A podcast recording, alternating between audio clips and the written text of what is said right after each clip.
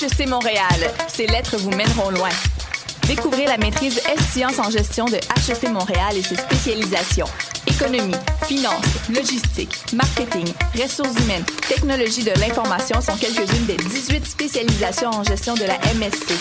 Rencontrez les professeurs à la séance d'information du jeudi 25 août, 18h30. RSVP sur hec.ca. Et vous, jusqu'où irez-vous?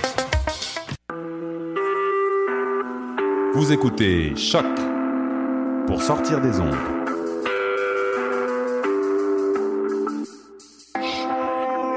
Podcast, musique, découverte. Sur choc.ca. La musique au rendez-vous.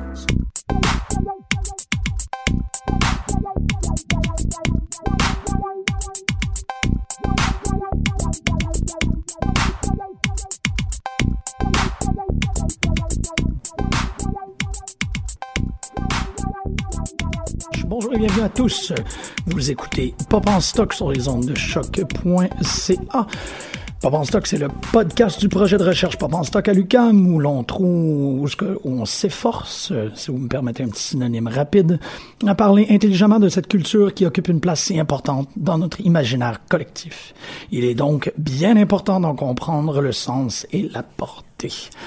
Cette semaine, pour notre épisode 108, qui, d'après nos invités, sera le meilleur épisode de notre longue existence, longue en termes assez relatifs. On aborde le hip-hop québécois, qui n'est pas en manque de publicité dans les médias, mais qui, comme plusieurs de nos sujets, tarde à être abordé de manière concrète, sérieuse et pour plus longtemps que les six minutes habituellement consacrées dans des tribunes à grand déploiement. Pour cet épisode, nous avons la chance d'entendre Maxime Robin. Oh que oui. C'est drôle. C'est Maxime Robin qui est notre responsable de mise en onde. Pour la fois que le thème de Pop en stock est exactement dans mes cordes. Ben oui, parce que tu es une présence très importante dans les pop québécois. À, mon avis, avec ma, ma, connaissance assez limitée que vous allez voir euh, se déployer. je peux pas honnêtement le dire. C'est pas moi de dire ça, mais bon. ben, le, le, travail que tu as fait en tant que directeur musical à Chiz, ouais. euh, l'immense apport de collaboration que tu as apporté à Ghetto Érudit. Oui. Ghetto Érudit ouais. est vraiment une des grandes ressources euh, en termes de, de, d'infrastructures de, de, connaissances, d'entrevues, d'archivage sur le hip-hop québécois. Parenthèse Ghetto Érudit, ce qui, ce qui, est vraiment intéressant par rapport aux autres émissions hip-hop, euh, c'est que Ghetto Érudit est vraiment général, c'est-à-dire qu'il parle de tout le hip-hop. Tandis que ah. la plupart des émissions qu'il y avait dans les radios universitaires étaient très nichées. OK, OK. Donc, c'était un ça, style ça fait la différence. plus précis. Ouais. Ah, c'est probablement pour ça qu'après 10 ans, il existe encore. OK. Et on le voit juste avec les émissions spéciales qui parlent de ces années-là. Ouais. En fait, tu vois qu'ils parlent comme dans cette année-là, même s'il y avait beaucoup de choses très différentes, ils parlent de tout ce qu'il y avait dans ces années-là. Parce qu'ils l'ont vécu toutes. Mais t'es aussi musicien. T'es aussi ouais. Collagiste, euh, expérimentateur, euh, une, voix très importante dans la diversité du beatmaking québécois, à mon avis. Je dois te faire un remerciement que je pense que je t'ai déjà fait personnellement, mais que je vais le faire en nombre parce que j'ai l'opportunité de le faire. Euh, euh, Maxime Robin, The Tempo Kind of Guy, j'aurais pas fait ma maîtrise si c'était pas de cet album-là. Je l'ai découvert à choc. Oh, wow. été très, très, très, très important. Je dois te remercier. Ça me permet aussi de parler de quelqu'un qui brille en son absence, parce que on parlait de maîtrise. Euh, Marc Égypto dans ta statue. Qui vient tout juste de terminer sa maîtrise en com. Ici même à l'UQAM, la maîtrise est intitulée Les musiques émergentes à l'heure du Web 2.0, étude de cas du post-rap de Québec à Montréal. C'est une recherche assez exhaustive. En fait, il me l'a envoyé aujourd'hui. Je suis super content de pouvoir lire euh, ce document massif de 200 pages qui va, euh, si la chance le permet, si les, grands dieux du rap sourient sur l'émission, je vais pouvoir venir nous décrire ça euh, au courant de l'émission. En parlant de recherche, ne va pas passer sous le silence. La présence de Marie-Lise Hamelin qui rit de façon très discrète. Bonjour Marie-Lise. Salut. Qui euh, est en studio avec nous. En fait, tu prépares un reportage sur le hip-hop québécois au féminin pour la tribune de la Gazette des femmes. Oui, c'est ça. Je suis journaliste indépendante. J'ai toujours une espèce d'orientation euh, euh, sur la condition féminine. Puis je me suis intéressée, fond, à la place des femmes dans dans le hip-hop. À la suite de deux affaires, j'ai fait une tournée moi des cégeps avec Corias alias Emmanuel Dubois, et la présidente du Conseil du statut de la femme, maintenant ex-présidente Julie Méville de Chêne, pour aller parler aux jeunes, aux jeunes hommes, aux jeunes femmes de consentement sexuel, de toutes sortes de concepts, le slut shaming, la culture du viol, tout ça. Puis on a sympathisé, puis je me suis intéressée à ce moment-là encore plus euh, en côtoyant Corias à la culture euh, du, du, rap local ici, du rap euh, québécois, francophone, en tout cas franglais. Puis, euh, une autre affaire qui m'a amené à me questionner sur la place des femmes dans cette scène-là, c'est euh, cet été, au début de l'été, il y a eu le show d'ouverture des Francopholies, hein, qui était avec euh, à la Claire, Dead Obies, euh, Larry Adjust, je sais plus. En tout cas, ça a été la grosse affaire. C'est vraiment euh, très intéressant. Puis, dans le devoir, il y a Philippe Papineau, le critique musical, qui est aussi un ami, on a étudié ici ensemble euh, à l'UCAM, qui a comparé ça au mythique spectacle Une fois cinq avec euh, Robert Charlebois, puis qui, avait dans Une fois cinq, euh, j'oublie tout le temps Jean-Pierre Ferland, puis Claude Léveillé, parce que tous ces gars-là, je me suis dit, Christy, c'est tous des garçons c'était toutes des garçons dans ce temps-là. C'est encore toutes des garçons aujourd'hui, euh, même si c'est super cool, le show d'ouverture. Mais je me suis dit, où sont les femmes? Où sont les femmes dans le rap québécois? Puis, ça a été mon point de départ pour faire le reportage, puis je vais vous en reparler tantôt. Le tonnerre gronde, la pluie tombe, puis que les troupes s'abondent. D'où arrive ta joie de vie, je dois le dire. Je préfère choisir de moisir que de rêver soit de loisir ou de croisière. Je te vois venir. Toutes ces choses-là, elles ont un goût amer pour moi, ouais. Mais juste deux fois trois bières à refroidir. Arrête ton cancan, comprends couronne brillamment. Y'a pas de chilling, pas de feelings, pas de semblant, tu m'entends. I hear what you saying, you betraying the words I'm displaying. Preacher of the sad life, pretending ain't no time for Arrête couronne brillamment. Y'a pas de chilling, pas de feelings, pas de semblant, tu m'entends. I hear what you the words I'm. Preacher of the sad life, pretending ain't no time for First two, this what I do. I'm jumping out the shower, spray on the roof, and women smelling fresh around the hour. Devour all the men that try to pick me like a flower. Rendezvous for business, yo, I meet you by the tower, by the power that God invested in me. Respectfully, it's my last name, so you shall remember the. I can rock your body, make you sing la di da di. Nobody marks me out, cause I could surely rock a party. Transition du simple complexe, conteste que raconte cette. Morale dans Bonjour Marc, bienvenue. Hey, merci. Je suis vraiment content que tu fasses partie de l'émission. Moi aussi, je suis heureux. Ah, c'est vrai, tu, Oui, tu- tout à fait, je me tu- sens bien dans mon cœur. Tu rayonnes. C'est, tout est à la bonne place. Comme je disais dans l'introduction, on donne une place au hip-hop québécois seulement quand il y a des problèmes. Quand on souligne des problèmes, quand il y a des problématiques liées au genre, liées au statut économique, euh, les, les tensions raciales, et ainsi de suite. C'est là où on décide de parler de cette culture-là. Très rarement dans ses bons coups. Je trouve ça euh, navrant, évidemment. Mais historiquement, il y a quelque chose de très riche dans, euh, dans ce mouvement culturel-là que j'ai réussi, ben, en fait, que, que j'ai découvert beaucoup à travers la recherche de Félix B. Des- Félix B. Desfossés, qui, euh, comme Maxime, tu disais, a publié un ouvrage sur le- la scène métal au Québec, sur la scène yéyé, euh, funk, et ainsi de suite, vraiment regarder les grands pré- précurseurs de la musique au Québec et tomber sur des, des petits bijoux historiques euh, de, de, de hip-hop, le early rap montréalais, comme tu dis, qui a apparu dans des chroniques sur bande à. Si vous voulez retourner, c'est vers le mois de mars 2015. Allez regarder, il y a des trucs très, très intéressants, notamment la découverte d'une euh, d'un collectif qui s'appelle Section Montréal Rock, dont deux des membres, Obey et Rhythm, auraient euh, fait une seule chanson qui a une très forte connotation de hip-hop, une pièce qui s'appelle Gotta Take You Higher.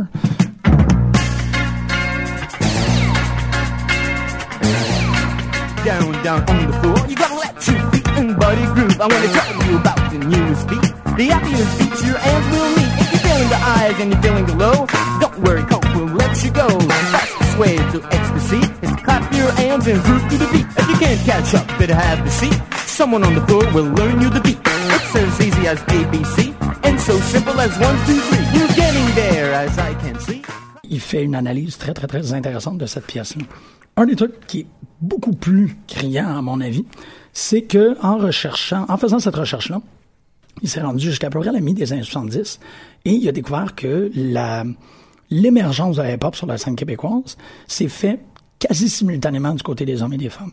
Quasi simultanément, on dit à peu près avec deux ou trois ans de différence, mais il découvre avec des vieux enregistrements de MC Flight, il euh, retrouve en 1983 deux euh, performeuses, en fait Baby Blue et euh, Wavy Wanda, qui, dans l'entrevue, disent que ça fait déjà cinq mois qu'ils font du rap. Donc, on pourrait presque croire 1982. Début des années 80, là, je me serais pas attendu qu'il y ait eu des femmes qui en fassent aussi rapidement, mais il semblerait que oui.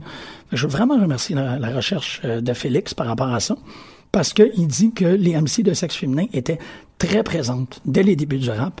En fait, il y a énormément de noms qu'il cite dans ses recherches, des personnes que les enregistrements sont malheureusement pas mal disparus. Il en souligne une particulièrement qui s'appelle Blondie B. Yo, everybody gotta listen to me. I'm this new hunky rapper, I'm blonde the beat. So just to clean out your ears and open up your eyes. Cause what you're gonna hear might hypnotize. Pour compléter, en fait, cette, ces proto-histoires-là, Maxime, je sais pas si t'en avais qui, qui concordaient peut-être plus avec le début des années 80. Pour le début des années, il faut savoir que moi, je ne viens pas de Montréal. hein. Oui, c'est que vrai. ma connaissance du hip-hop commence un petit peu plus tard. Mais Mais c'est Félix B. Desfossés non plus, d'ailleurs. Il vient Ouais, de Rouen. Mais il a fait vraiment. Il a fait une belle recherche, oui, tout à fait. Mais c'est important que tu soulignes ça parce qu'il y a. euh, Ça, ça, ça influence pour moi les groupes de Québec sont beaucoup plus importants oui, que. ça va nous permettre dans l'émission de contrecarrer une forme de montréalocentrisme qui est pour moi très apparent dans la recherche historique. On se retrouve souvent à penser que ça a commencé ici, que ça, sais, le- la grande éclosion. Peut-être que la grande éclosion s'est faite ici. On en parlera tantôt. Mais euh, on approche le 31e anniversaire du premier enregistrement, le premier album de rap de l'histoire du Québec. C'est le 28 août 1985, un album qui s'appelle euh, le rap du Matou. Donc, euh, le premier album de Guillaume le Métis-Vierge, qui avait l'âge de, qui avait 7 ans à cette époque-là. Un pressing d'un 45 tours, qui est essentiellement une improvisation à caractère rap sur la trame sonore du Matou, adaptation d'Yves Beauchemin, on s'en rappelle. Le premier artiste à en disquer un album entièrement rap. C'est une chanson ou C'est un l'album. album? C'est le premier album complet. Un album complet. Ouais, des, recherches de Félix, il trouvait des une pièce à une place à une autre. La première fois que, que, que l'album au complet, puis l'album c'est c'est doublement drôle parce que euh, le disque ne s'appelait pas le rap, mais le rapt, R-A-P-T. qui a une connotation totalement différente quand on parle d'un enfant de 7 ans. Mais euh, ça, c'est ça, c'est ça, c'est un enfant. Vous pouvez aller regarder. Il y a une compilation qui s'appelle Rap aléatoire sur le blog de recherche de Félix B. Desfossés qui s'appelle Vente de garage. Allez écouter ça. C'est vraiment surprenant. C'est très, très impressionnant. La diversité musicale, le travail, l'éclectisme, l'expérimentation. Parce que c'est souvent le cas qu'on a l'impression, comme on en parlait avant l'émission, on a l'impression que ça, ça a tout commencé avec euh, Le euh, rapabilly. le rapabilly, ça rend rap, toutes ces choses-là. Compilation rap aléatoire sur Vente de Garage. Allez regarder les travaux de Félix B. Desfossés. C'est très inspirant pour le patrimoine. Je, je sais pas si euh, t'as d'autres choses à dire sur euh, la proto-histoire, c'est-à-dire les années 80. À partir de ce point-ci, ça commence à devenir vraiment des, pour ma connaissance personnelle, ça commence à devenir des lieux connus. Je vais commencer à citer des trucs comme Mosaïen, je vais commencer à citer des trucs, tu sais, c'est ça. Non. Peut-être Rien de peut-être découvert. avant de tomber sur Mozarian et à euh, la fin des ça. années 90, il faut mentionner quand même euh, euh, qu'ici, l'MNOP, euh, dans les années 90, l'immense euh, influence qu'a eu euh, l'émission Rapicité Ben oui. euh, de Musique Plus. Je pense que t'es de cette génération-là aussi, c'est un peu avec ça que tu as eu contact avec le, le vrai rap, euh, Nubian et, compagnie, en fait. là. C'est pas des choses qui jouaient à la radio au Québec ailleurs que là. C'est pas même dans ce temps-là, c'était pas des choses qui jouaient à la radio universitaire. Que ça passe sur un poste de télé autant généraliste, ça, ça a eu une bonne influence. Une grosse influence. ouais. Tout à fait, je suis d'accord. Puis ça, c'était quoi, fin des années 80, début des années 90? Début des années 90, OK. Qui animait ça? Hein? Je me, tout le C'était temps branché sur musique. c'était lui? lui-même. Ah ouais? Ça m'échappait, ça. Et euh, c'est spécial d'avoir une émission que ça pourrait pas se faire en ce moment, que là, il décidait de faire un freestyle. Fait que pendant 10 minutes, c'était lui qui rappait. Et, et, et vous créditez cette émission-là ouais. comme une, une source d'inspiration pour plusieurs? Ben, source d'inspiration, ça dépend comment tu le définis, mais c'est ce que je pense que Maxime essaie de, de mettre de l'avant, c'est que, en fait, il y avait une tribune dans un média entre guillemets de masse là, tu sais parce qu'il y avait des shows de radio dans les radios communautaires euh, à CIBL euh, etc. bon le cachot puis tout ça qui diffusaient de la musique rap locale et même fran- française de France et américaine etc.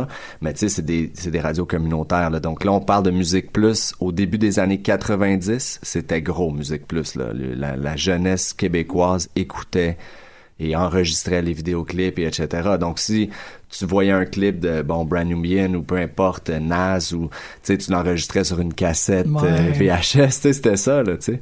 Malgré que l'animateur était pas nécessairement très professionnel, tu t'en foutais un peu, tu voulais avoir accès à du contenu qui était diffusé nulle part ailleurs en fait. Ouais, ouais, c'est ça. C'est l'exclusivité. C'était la, c'était une ressource. C'est ça. là.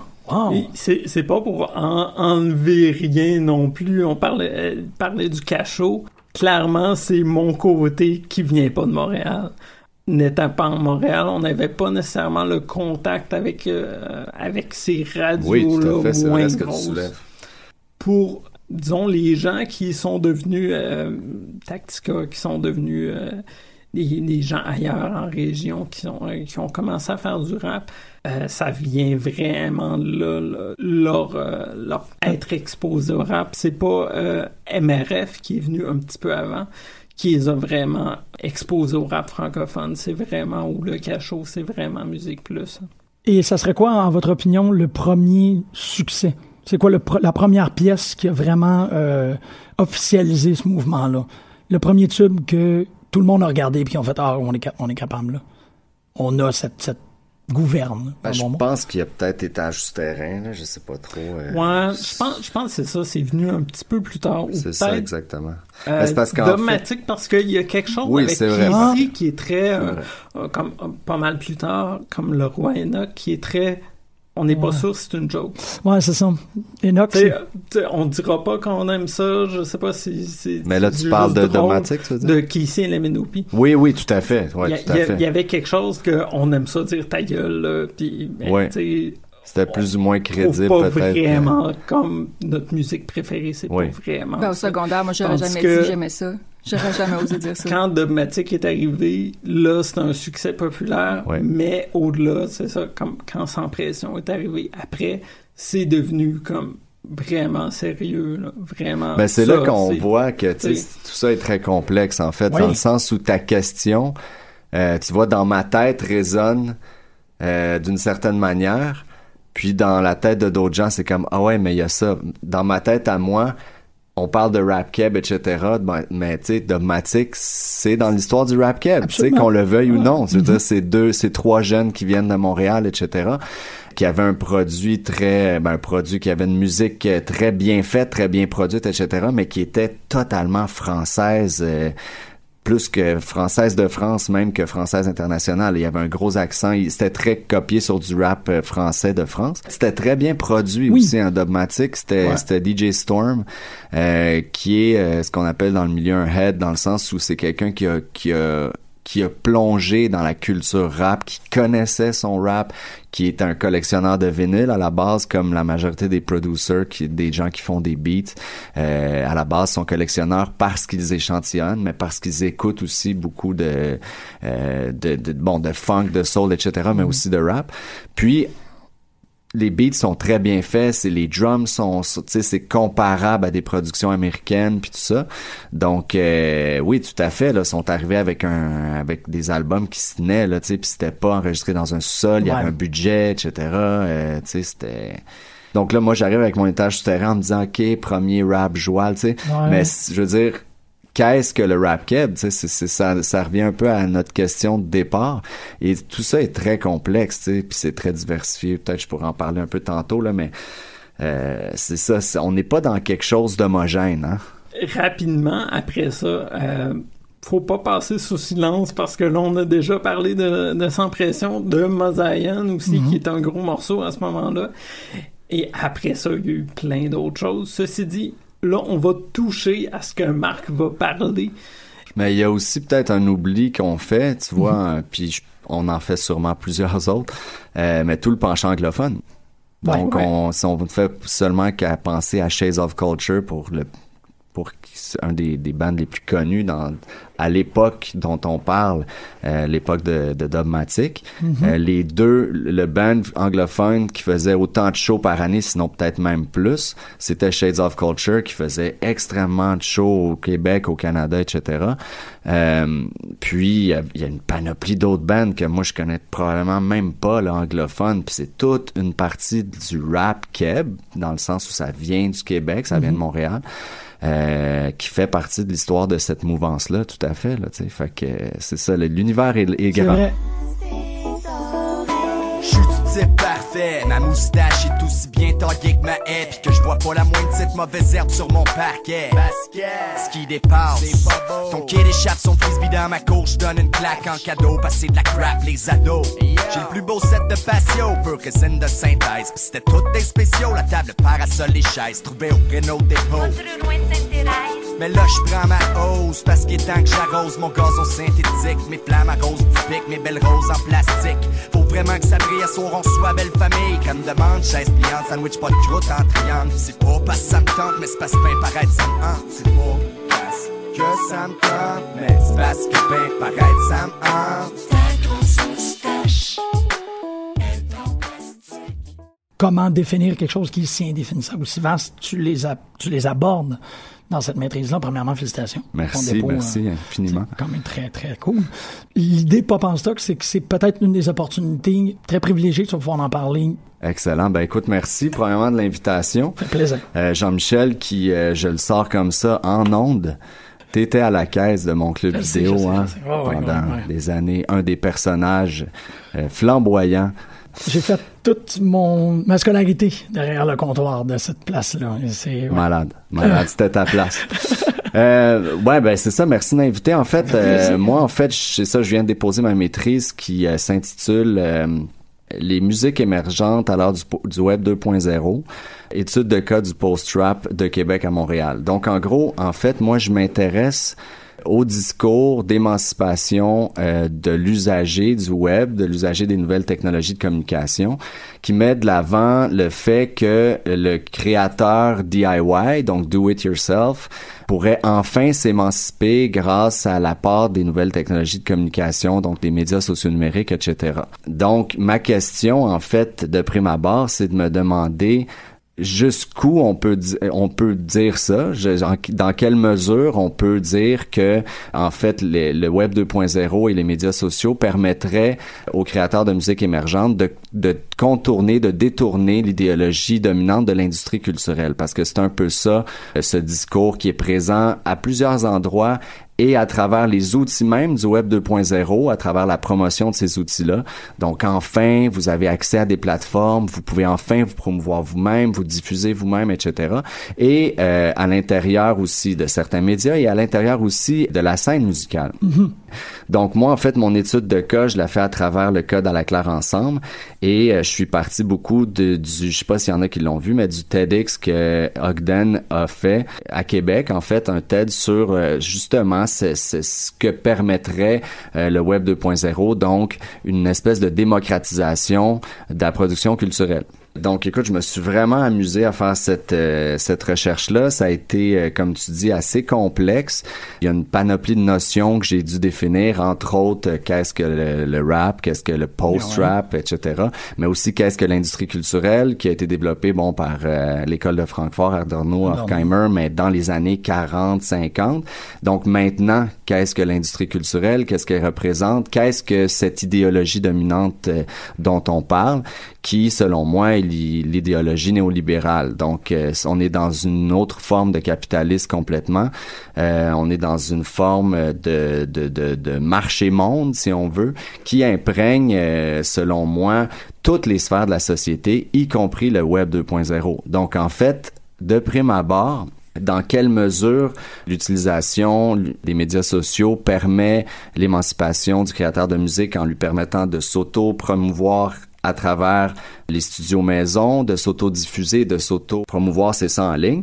Ben, en fait, je pense que dans une certaine mesure, oui, c'est possible. Puis là, je suis allé fouiller la notion, en fait, de tactique d'usage de Michel de Certeau qui dit en gros que Adorno et Horkheimer, ils en venaient un peu à la conclusion que le consommateur dans la société post-industrielle était un peu passif et victime complètement du système d'industrialisation. Donc, il, il, il, ne pouvait faire autre chose que de consommer les produits qu'on lui imposait, y compris les produits culturels. Euh, alors, De Certeau, lui, va dire oui, ok, mais faut faire attention, le consommateur n'est pas nécessairement aussi passif qu'on le pense à travers ce qu'il nomme la consommation au quotidien. Donc, en fait, c'est toute cette propension de, de l'usager ou du consommateur d'utiliser les biens qu'on lui, qu'on lui impose, mais à travers une créativité au Mhm. quotidien. Je donne un exemple bien banal. Il y a une porte qui se referme toujours dans notre appartement. On prend un livre, puis on, on met le livre au pied de la porte et la porte reste ouverte. Au, au départ, on n'est pas supposé utiliser le livre de cette manière-là. Bon, c'est peut-être un, un- un exemple un peu boiteux. Si on s'appor- si s'approche plus du Web 2.0, si on prend l'exemple de Facebook au départ, euh, Facebook, c'était un réseau social pour renouer avec notre réseau de contacts, d'amis et d'amis éloignés, etc. Donc, si on revient au milieu de la musique, il y a des bandes qui, au lieu de s'appeler Alain Savoie, se sont appelés Arcade Fire. Puis ont créé un compte, puis c'était un band. Puis là, ils disaient, OK, dans une heure, on va être dans tel stationnement, on fait un show gratuit. Là, il y a une utilisation complètement différente de ce que Facebook avait prévu dès le départ. Puis après ça, ça va être récupéré par Facebook. Puis là, il va avoir les profils de band. Donc, c'est des pages, on peut seulement liker puis tout ça. Mais au départ, c'était pas comme ça, Facebook. Donc, en fait, lui, il fait toujours l'espèce de de relation entre ce qu'il appelle la stratégie du système dominant, de l'idéologie dominante, donc qui met en place des stratégies euh, pour qu'on utilise ce qui nous entoure de telle manière, etc. Euh, un peu dans l'approche de l'industrie culturelle. Puis après ça, il y a une tactique d'usage qui, elle, permet aux consommateurs de, de, de détourner les mécanismes euh, du système dominant en se faufilant à travers, à travers une création particulière au quotidien. Donc, en fait, à travers euh, l'étude de cas dans la claire ensemble, c'est très trans de manière très euh, transparente, on voit exactement un bon exemple de la tactique d'usage et ça à plusieurs niveaux dans toute leur créativité, à travers la promotion de leur projet et à la travers la manière dont ils utilisent en fait les médias sociaux, etc. Donc des campagnes de publicité comme Ikea pour ceux qui connaissent, donc euh, remettre euh, en fait, l'album euh, était supposément été volé par un DJ suédois. Puis là, ils, ont- ils montent toute une histoire abracadabrante. Puis finalement, il y a un roman photo. Puis en bout de ligne, euh, ils retrouvent l'album. Puis là, il faut qu'ils téléchargent, en fait, un kit à monter. Ouais. Donc, en fait, on avait accès aux instrumentales et aux acapellas. Puis là, on pouvait télécharger un logiciel de son en download gratuit. Puis on mettait l'instrumental avec la capella, puis on recréait en fait les pièces de l'album. Donc ça, c'est un, ex- un exemple parmi tant d'autres, mais tellement créatif, qui a fait en sorte d'attirer, entre autres, tout le regard des médias sur ce qu'ils font, mais sur ce qu'ils font, sur leur manière d'utiliser les médias sociaux, en- encore plus que leur musique, mais ça fait parler d'eux, etc. Puis on fait une panoplie de trucs comme ça. Si tu me Oui, permets, parce oui, que pour cet exemple-là, c'est, très criant. C'est pratiquement un méta-exemple de ce que tu es en train de dire, parce que ça a pas pris de temps qu'il y a des gens qui ont pris les acapellas puis qu'ils ont mis sur des instrumentales de Nirvana, de, tu sais, ça Qui s'est ont fait des remixes, bon. vraiment vite, là. Tout à fait. Tu sais, c'est du culture jamming, là. Oui, tout à fait. très intéressant comme, comme phénomène. Je comprends. Tu regardes ça? Donc eux, en fait, en, en rentrent très bien dans, dans, dans ce- nous aident en fait à comprendre ce que Michel de Certeau propose par rapport à la tactique d'usage, qui permettrait en fait de détourner euh, les mécanismes du système dominant et la stratégie euh, mise de l'avant par euh, ici l'idéologie dominante néolibérale, si on veut. En même temps, par, de par sa définition même, le fait qu'on arrive à détourner les, les mécanismes à l'intérieur même du système qui nous est imposé, ben on n'en sort pas du système. On bouge à l'intérieur, puis on n'arrive pas à proposer quelque chose d'autre complètement, puis il va toujours avoir, ça va être récupéré in- inévitablement toujours. Donc, la tactique d'usage a ses limites en partant. Euh, après ça, En fait, euh, la, la propension aussi de l'idéologie dominante néolibérale, c'est justement de récupérer le discours toujours. tu sais. Donc, en fait, euh, dans le cas ici du Web 2.0, oui, c'est vrai que pour certains cas, dont à la Claire Ensemble, premièrement, pas pour toutes les bandes, il y a une panoplie de, de bandes qui n'arrivent pas à faire à percer plus que que- qu'avant le Web 2.0, mais pour ceux qui réussissent, c'est vrai qu'ils arrivent à le faire de manière autonome par rapport à l'industrie culturelle, donc à faire quelque chose, à proposer un chemin parallèle à celui de l'idéologie dominante de, l'industrie culturelle. D'un autre côté, euh, les outils promotionnels et les outils communi- communicationnels qu'ils utilisent, donc, appartiennent à des multinationales. Donc, Facebook, euh, YouTube, etc., appartiennent aux grands de ce monde qui sont seulement d'autres mains. Donc, au lieu d'être dans les mains de Sony, BMG, etc., on passe à les mains de d'autres personnes ou de d'autres multinationales. Donc, euh, il y a toujours une limite, en fait, à, à ça. Donc, il y a des gens qui pourraient dire, ouais, mais tu sais, c'est quand même mieux que rien. Ben oui, en effet, c'est mieux que rien. Je dis pas que c'est mauvais, mais même euh, à travers ma recherche, c'est intéressant parce que, bon, je connais bien Ogden, je connais bien Laclaire, évidemment, venant de ce milieu-là. Là, je me sentais un peu presque, ah, j'espère qu'il se sentira pas trop. euh. Mais en même temps, quand j'ai fait l'entrevue semi-dirigée avec Ogden, il était tout à fait conscient de tout ça, tu sais. Puis il était tout à fait conscient de l'impossibilité, en fait, de sortir, de contre-proposer une idéologie alternative véritablement que celle qui est imposée pour l'instant. Fait que lui, il est, il est très sceptique, en fait, par rapport à, bon, qu'est-ce qu'on peut contre-proposer euh, euh, pleinement. Euh, donc oui, on peut le faire dans une certaine mesure, euh, mais en même temps, je veux dire, selon lui, pour, euh, pour que les choses changent véritablement, il va falloir des catastrophes naturelles ou, des trucs comme ça, là, on- Donc finalement, c'est un peu pour dire aussi que mon mémoire est, c'est un peu sombre, mais en même temps, c'est intéressant parce que, parce qu'on est un peu dans une impasse au niveau social, tu sais. Puis j'aurais pu, bon, moi, je viens du milieu de la musique, mais j'aurais pu euh, faire la même étude sur un producteur de légumes bio qui a le même discours, tu sais, qui dit enfin le web 2.0 me permet d'a- d'atteindre directement mon client sans passer par les gros distributeurs de ce monde, etc. Mais ce serait un peu la, la, la même chose, en fait, le même pendant. tu sais. Ben, c'est là où ta recherche est vraiment intéressante parce que tout ce que tu viens de dire s'applique sur les objets de la culture populaire. C'est pour ça que c'est très, très, très intéressant. Puis advenant que tu rendu disponible, ben, on va être disponible sur... euh, Oui, c'est ça. En fait, là, j'en j'en suis. euh, euh, je, fais mon dépôt final euh, dans les prochains mois, puis euh, éventuellement, ça va être euh, sur euh, sur les archives de l'UCAM. Puis je vais je vais essayer de le partager, puis peut-être bon, tu sais, d'aller à d'autres, euh, d'a- d'avoir une des petites chroniques par-ci par-là pour essayer d'en parler. Puis la deuxième question aussi, oui. c'est en- dans un deuxième temps, qu'est-ce qui fait en fait qu'on a ce discours-là d'émancipation à travers la technologie, tu sais? Euh, puis ça, c'est encore plus complexe, mais c'est quand même intéressant parce qu'en fait, notre solution à travers l'usage du web euh, pour euh, face à une problématique collective, c'est une réponse individuelle face à un écran un peu. Donc, au lieu d'aller dans l'espace public puis dire, OK, il y a quelque chose qui fonctionne pas bien, exemple, comment ça se fait qu'avec des centaines de milliers de views sur YouTube, on ait zéro dollar? Ouais. il y a quelque chose qui fonctionne pas.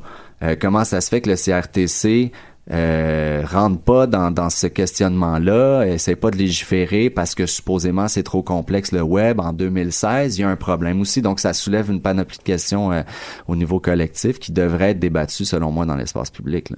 Oui.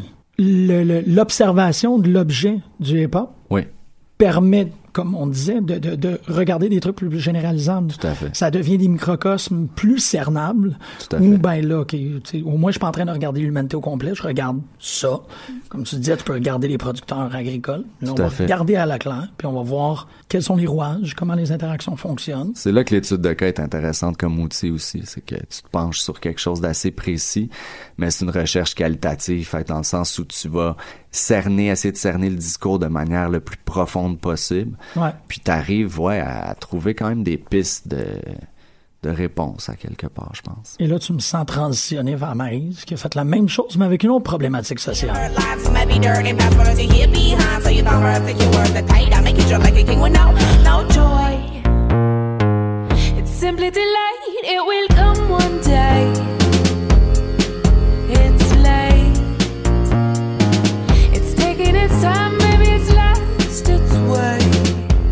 Fond, c'est un peu la même chose. Le hip-hop est pas à l'extérieur de la scène musicale, puis la scène musicale est pas à l'extérieur de la société. Donc, pour ce reportage-là, euh, j'ai fait euh, quatre, quatre entrevues, mais quatre maudites bonnes entrevues avec euh, des reines de la quote, comment on pourrait dire ça, les reines de la citation. Alors, j'ai jasé avec euh, Franny Holder de Random Recipe, euh, Gisèle Number One, Roxane Arsenault, qui est un peu l'instigatrice, la lead de, de Donzelle, et Chloé Pilon-Vaillancourt de Bad Nylon. Alors, euh, c'est ça. Il y, a- différentes avenues dans ces filles-là. C'est évidemment pas euh, représentatif de tout, mais je voulais y aller avec différentes euh, générations, puis voir, selon elles, euh, où ce qu'on en est en 2016, euh, la place des filles dans le rap féminin, de- ben, dans le rap au Québec, c'est ça. Alors, euh, Franny m'a dit en partant, ben ouais, on n'est pas beaucoup, on est comme 10 filles à rapper au Québec contre 1000 gars. Fait que déjà, c'est ça qu'il y a une forme d'exagération là-dedans, mais elle voulait faire euh, À peine. image, ouais, à peine, mais peut-être pas si loin de la réalité.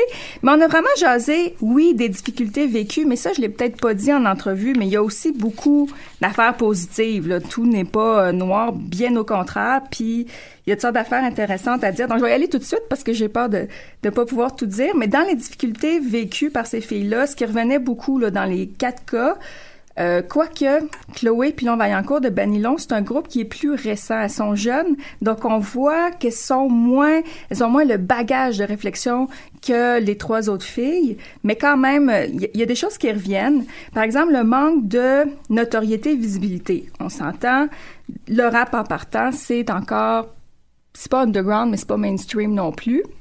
Donc, Ici. au Québec, ouais, ouais, ouais, bonne précision. Alors, en plus, quand on parle des, des groupes de rap de filles au Québec, ben, c'est sûr que là, il y a vraiment un problème euh, au niveau de la notoriété, mais de la visibilité. Hein. Il y a la question du rôle des programmateurs de festivals. Euh, comme Roxane me disait de Doncel, Roxane Arsenault, elle dit, bon, mais c'est la responsabilité des programmateurs d'avoir un souci de présenter des femmes. Si tu présentes juste des all-star bands de gars, puis que personne autour de la table lève la main pour dire, hey, on a un problème, bon. Alors, elle dit, il y a beaucoup d'éducation à faire. On est en 2016, puis beaucoup pensent que l'égalité est atteinte, mais c'est pas le cas. Et comme Chloé Pilon-Vaillancourt me disait, elle a participé dans le cadre du, festival hip-hop La Grosse Semaine. Ça, c'était au début du mois. Euh, il y avait une table ronde intitulée Les femmes du hip-hop québécois. Donc ça, c'est vraiment super euh, qu'il y a eu ça. Puis c'est intéressant. Moi, j'ai pas pu y aller, mais j'avais des petites abeilles qui y ont assisté. Puis c'était vraiment bien. Mais ce que Chloé me disait, c'est qu'ironiquement, ce festival-là, euh, de la grosse semaine, comportait plusieurs spectacles, mais qui mettaient en scène uniquement des gars. Il y avait quelque chose d'un petit peu euh, dichotomique là-dedans.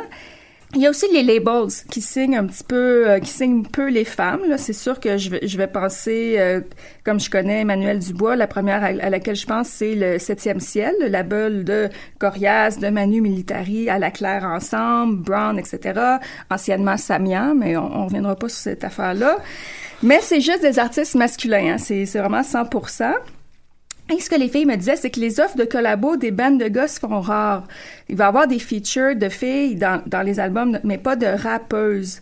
Et euh, Franny me disait, c'est possible que les gars n'aiment pas nos voix, notre flow, mais en même temps, engage-moi, puis je vais peut-être aller ailleurs que ce que je fais avec Random. Je vais me dépasser. C'est dans les collabos qu'on se dépasse, on veut pas décevoir. Donc, il y a peut-être un peu, euh, elle dit un manque de prise de risque de la part des bands. Fait que ça, c'est quelque chose qui est qu'elle dénonçait et aussi toutes m'ont parlé du fait que les producers qui sont pas mal juste des gars et sûrement pas étrangers euh, à la perpétuation du boys club. Donc ça, tu ça viendrait un petit peu résumer les problèmes de de visibilité, de notoriété, mais le point le plus important qui est revenu euh, vraiment dans ces longues entrevues-là, c'est les doubles standards, hein, c'est-à-dire euh, le deux poids, deux mesures, les attentes différentes envers les rappeuses. Souvent, les attentes vont être plus élevées. Hein. Il y avait un parallèle à faire avec l'univers des geeks. On va dire aux filles, si tu sais pas tout ça, t'es pas une vraie geek. Donc, ça, on est un petit peu plus dur, peut-être. En tout cas.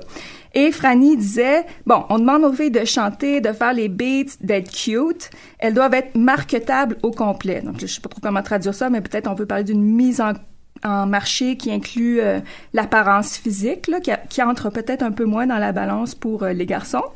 Et elle disait, Franny, les gars considèrent que les rappeuses font de- ce que ce qu'elles font, c'est de la musique de filles. Ils vont davantage être portés à dire qu'une d'une rappeuse qu'elle est hot, mettons séduisante, plutôt que de dire qu'elle est bonne dans ce qu'elle fait. Et bon, ça c'est sûr, ça peut être euh, une impression, mais pour illustrer ça, elle disait, on a déjà partagé la scène avec À la Claire ensemble, et pendant notre partie, le public était à 80% composé de filles, et quand on a terminé, la salle s'est remplie de gars et la proportion s'est inversée. Donc elle, c'est ça euh, son vécu, ce qu'elle a constaté. Et elle dit justement la scène rap est le reflet de la société où tout est configuré par les hommes. Les femmes doivent trouver leur place là-dedans. Donc il y a une forme de lucidité, là, de constat que c'est pas un problème, un problème lié particulièrement à la scène rap. Euh, Franny, elle me parlait aussi, je le disais, elle, c'est la reine de la quote, donc c'est sûr, j'en ai plusieurs d'elles. Elle me parlait de, de l'enjeu du vieillissement, là, toujours dans les doubles standards, qui est, c'est une toute jeune femme, là, Franny Holder, elle a 29 ans, elle a même pas 30 ans, et elle m'a dit que son temps est compté, que pour, parce que dans, pour une femme rappeuse, dans l'industrie de la musique en général, il y a un impératif d'être euh, sexy. Donc, elle dit, je sais que je suis plus la petite jeune fille cute, puis je veux pas m'éteindre avec le temps. Et là, moi, quand elle m'a dit ça, après ça, j'ai raccroché, puis j'ai pensé en contrepartie, si on prend un coriace qui a 32, 33 ans, qui a jamais été aussi hot que cette année, je suis pas certaine qu'il ait cette préoccupation-là liée à son propre vieillissement. Remarquez, je pourrais lui demander, je vais lui en parler. Le dernier double standard, c'est lié à la parentalité. Et là, je veux pas me perdre parce que c'est un de mes dadas qui est encore beaucoup ré- considéré comme une responsabilité féminine. hein. On traite pas la maternité pareil que la paternité. euh. J'ai écrit un livre qui s'en vient là-dessus, donc j'en parlerai pas pour l'instant. Vous me réinviterez. le livre est pas sorti encore. Mais là, c'est Gisèle Number qui disait « C'est plus difficile de faire de la musique professionnellement quand on est mère, alors que le gars, lui, peut faire ce qu'il veut. La mère de ses enfants va s'en occuper. Sans blague, les seules femmes que je connais qui continuent à faire des tournées, c'est mes amies rappeuses lesbiennes et sans enfants. » C'est pas moi qui l'ai dit. Et elle dit financièrement, c'est très difficile pour les mères. Tout ce qui est subvention, ça tient pas en compte les, euh, les frais liés au transport ou à la garde des enfants. C'est vraiment très triste pour celles qui veulent continuer mais qui peuvent juste pas parce qu'elles sont devenues mères. Donc tout ça, c'est des facteurs euh, qui touchent un petit peu, euh, des facteurs négatifs qui touchent un petit peu plus les rappeuses, selon elle. Et un autre euh, pff, obstacle, difficulté auquel, euh, et, non le moindre, auquel elles sont confrontées, c'est la question du harcèlement sexuel. Alors ça, c'est un petit peu délicat d'aborder ça. Et c'est Gisèle Number One qui a eu le courage de le faire. Elle me dit, les producers, beatmakers vont dire, j'ai un beat pour toi, mais finalement, ils veulent juste te cruiser. Elle dit, il faut pratiquement coucher pour avoir un beat. C'est vraiment rare les producers vraiment sérieux avec les rappeuses. C'est pourquoi j'ai toujours fait mes beats et j'en ai créé d'autres pour euh, pour d'autres rappeuses. Dit parce que les gars eux ils ont pas ce problème là. Donc ça ça m'a vraiment euh, shaké, j'avais jamais pensé à ça. Et une autre difficulté, si on peut entrer dans toute la question de l'intersectionnalité, c'est-à-dire le croisement des oppressions, le sexisme, le racisme. J'ai toujours Gisèle qui me disait sur la scène euh, Pew Pew, euh, la plupart c'est des hommes blancs, certains issus de la classe moyenne, qui sont éduqués. Elle dit c'est comme s'il y a deux scènes hip-hop à Montréal. Certains blancs québécois pensent que c'est juste eux la scène rap, mais il y a plein de spectacles dont ils n'entendent pas parler. Et comme de fait, euh, dans cette scène parallèle, il y a plein de rappeuses et de rappeuses noires. Donc elle dit il n'y a pas juste deux solitudes. Donc, on peut commencer à entrevoir des clivages, c'est-à-dire clivages entre rappeuses et rappeurs, blancs et noirs, et même français, anglais, on l'a abordé euh, très brièvement tantôt. Donc, il y a beaucoup de d'enjeux un petit peu plates, mais j'ai commencé avec le plate pour finir avec le positif, toujours mieux. Il y a des succès, il y a toutes sortes d'affaires le fun à observer, c'est-à-dire que comme elles sont placées dans une situation minoritaire puis un petit peu euh, précaire dans le précaire, précaire dans une scène qui est précaire, ben il y a tout un élément de solidarité. Là. On l'a vu, euh, Gisèle qui offre, euh, qui est beatmaker, qui offre ses beats euh, aux autres filles. Euh, la, la notion aussi d'empowerment, et là je sais pas comment traduire ça, mais en tout cas la, la prise de... De pouvoir. euh, Oui, c'est ça. En théorie francophone, il est utilisé en anglais. Ah, Ouais. OK. ouais, empowerment, il n'y a pas vraiment de. de... Bon, parfait. Donc, par exemple, euh, Franny de Random Recipe me disait le prochain album, elle désire faire travailler des femmes, que des femmes, de la réalisation au graphisme, en passant par les lignes de basse. Elles en font vraiment un statement, un enjeu euh, féministe. Par ailleurs, Roxane, dans le cadre de son projet Donzelle, euh, où elle danse avec beaucoup de filles, elle va euh, comment sciemment faire la promotion de la diversité corporelle et de la liberté de se vêtir comme elle le souhaite, c'est-à-dire de façon étrange ou très sexy, marginale, euh, peu importe. Et elles mettent beaucoup, elles, de, de temps et d'argent dans leurs costumes.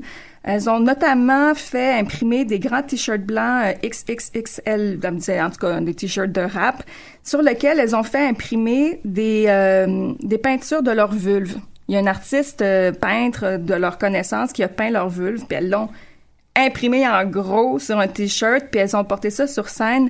Elles aiment ça, elles ont pas peur de provoquer, de, s'afficher, de s'assumer. Donc vraiment, elles disent, ben oui, on est là, puis on, on va prendre la place. Donc ça, c'est vraiment le- les plus expérimentés, peut-être qui ont qui, ont, qui en ont goûté pas mal, puis ont décidé de, de reprendre le dessus. Si on prend euh, Chloé de Bad Nylon, qui est plus jeune, qui, qui étudie euh, à temps plein, qui a 23 ans, elle a dit quand on a commencé, nos intentions étaient vraiment pures de faire du rap. On voulait pas euh, nécessairement s'engager ou faire des statements. Mais c'est à force de se rendre compte, elles disent bon ben c'est comme si en tant que pionnière, pardon, on n'a pas juste le devoir de faire des bons beats. Elle dit c'est parfois un peu lourd à porter. On se dit on est pratiquement les seuls, alors faut continuer. Puis elle me parlait qu'elle commence à avoir un certain euh, désir d'engagement. Donc mais d'avis qu'elle va pas mal euh, cheminer comme, comme les autres filles interviewées. Mais dans le positif, ça c'était tout euh, l'empowerment. Il y a aussi la question de, de visibilité. Hein. J'ai dit qu'elle n'avait pas beaucoup, mais il y en a quand même un peu. Euh, Donzel s'est produit trois fois au Franco, euh, c'est pas rien. Évidemment pas sur les scènes principales ou dans les heures d'affluence, mais quand même. Euh, shout out au Voir, qui a présenté en primeur euh, le premier vidéoclip de Banilon sur son site euh, web, ça c'est très bien. Et ce même groupe Banilon va être au festival Oomph ici à Lucam, en face de Lucam, le 9 septembre. Et elles vont faire la première partie de Brown à Agri-Rock, festival de musique à Saint-Hyacinthe. Donc, on voit que ça commence. Puis justement, elles sont pas nombreuses pour l'instant, mais les filles de Bad Nylon, elles ont, comme je disais, le début de la vingtaine, puis elles ont été principalement inspirées par À la Claire Ensemble, qu'elles écoutaient quand elles étaient au cégep, puis ça les a vraiment motivées à, se lancer dans le rap. Là, il y a des filles qui viennent les voir, Bad Nylon, puis elles leur parlent dans les coulisses après le spectacle. Donc, elles sont... Il y a quelque chose qui se crée. Puis si vous voulez mon avis, c'est que la relève féminine, elle s'en vient. Moi, c'est Mhm. vraiment Ouais. ce que je pense. Donc, euh, ben, le meilleur est devant. là. Oui, c'est ça, mais c'est que ça prend quelqu'un qui devient l'inspiration. Un modèle, absolument. Ouais, qui, qui normalise le truc. Il y a une tradition qui est en train de partir. C'est c'est Je littéralement ça pense, j'essaie de je dire. pense. Puis elle se voit comme le pendant, dans le fond, féminin de... Quoi qu'elles aient ça. hein. Quand je leur parle de rap féminin, elles me disent euh, c'est pas un c'est pas un qualificatif musical ça le rap féminin, Ouais, c'est social. Mais nous, ce qu'on veut, c'est justement ultimement ce qu'elles veulent, c'est que leur musique soit juste reconnue au même titre que celle des gars. Pas, veulent pas faire justement de la musique de filles, elles veulent juste Exactement. exister. Parce que ça, j'allais dire, moi, euh, au niveau d'une expérience peut-être plus personnelle, en même temps, il y a comme un... Parce que je veux pas du- tout minimiser des enjeux en lien avec euh, le sexisme par rapport aux femmes, puis l'importance de, du, du mouvement féministe au Québec, etc. Mais dans mon cas, à moi, provenant du collectif Attache Tatuc, il y avait une fille avec nous, Dee, Mhm. euh, qui avait un impact fort du fait qu'elle était une fille et du fait qu'elle était bonne. Et euh, souvent en entrevue, ça revenait tout le temps. Comment tu trouves ça, toi, faire du rap comme femme? Puis ça l'énervait à plus haut point Ben oui. parce qu'elle disait, écoutez, vous me l'avez posé la question, est-ce qu'on peut passer à d'autres choses, etc. C'est drôle comment y a juste un misfit qui tient tout tu stresses parce que trop de shit, t'as plus de raison, tu deviens fou Tu check tes poches, puis Donc, ce que j'allais dire, c'est qu'il y a une espèce de mélange de deux choses. En même temps, il y a, il y a une ouverture en tant que société québécoise aussi par rapport au fait, hey, il y a une fille qui rappe. Puis dans le, dans le breakdance, c'est la même chose. Il y a une fille qui rentre dans le cercle, il va avoir plus d'attention par, par rapport à un gars qui va rentrer, qui peut être tout à fait anonyme là tu sais je veux pas dire c'est ça que je veux pas minimiser Non, mais, je comprends il y ce a que tu comme veux un dire. penchant Parce que c'est même aussi, désagréable tu pour elles. C'est comme les femmes en humour. Elles sont-tu écœurées de se faire dire comment est-ce qu'on est une femme en humour? Parce que, Exactement. mais c- c'est comme un petit peu le chien qui se mord la queue. Parce que le fait qu'on en parle, Tout c'est parce que la situation est pas Tout normalisée. à fait, tout à fait. Je pense qu'une des meilleures solutions, euh, c'est c'est de, de c'est les collaborations en fait là. Tu sais, dans ce cas-là, homme-femme, euh, sinon noir, blanc, asi- Mhm. asiatique, etc. Gros, maigre, roux, brun. Mais tu sais, à un moment donné, c'est ça là. Tu sais, c'est ce que je veux dire, c'est que si ça devient parce que c'est important qu'il y ait un mouvement féministe, un mouvement euh, pour euh, les- le droit des noirs, etc. Mais à un moment donné, c'est la collaboration qui peut euh, être l'outil ultime. Là. Tu sais, À un moment donné, faut qu'on faut qu'on s'unisse tout le monde là-dedans parce que Ben c'est ça, puis il va falloir que les invitations viennent. Tout à puis, fait, euh, mais peut-être le fait d'en parler, ça, Oui. ça peut aider, tu sais. Et aussi le fait de collaborer à une émission comme vous l'avez faite. Ouais. Quand tu le fais avec la qualité, quand tu le fais avec la pertinence, la conviction, c'est toujours, ça donne des très beaux résultats. Maxime, je pense que tu as potentiellement gagné ton pari par rapport à cette émission-là. J'ai l'impression qu'on en sort avec un succès. Ah ben, oui. On va, euh, je vais te promettre un 108A où on va revenir sur la question linguistique. Ah, il faut. Oui. Parce qu'on n'a pas eu le temps de parler de franglais. Je pense que il y a beaucoup à dire avec euh, le mélange de cultures qu'on qu'on voit juste euh, avec tout ce qu'on a parlé dans l'émission. Avant de faire ça, je vais vous remercier. Euh, Marie-Lise, Marc, encore félicitations. Maxime, c'est le fun d'avoir une autre émission parce que ça va me permettre de revenir dans cette situation-là où je peux t'animer. Merci aux auditeurs. On va quitter avec euh, Feeling Light, qui est une suggestion de euh, Égypte aussi. C'est ma, dernière création. euh, donc, c'est la dernière pièce que j'ai faite. euh, étant un papa de trois enfants, euh, ça, ça, ça vient d'être de plus en plus rare. Donc, euh, je fais une tonne par année, là, ce temps-ci, avec la maîtrise, tout ça. On va aller écouter cette, euh, ce- cette pièce avec euh, Wally et Toast Dog. Oui, merci. Bienvenue. Bonne semaine.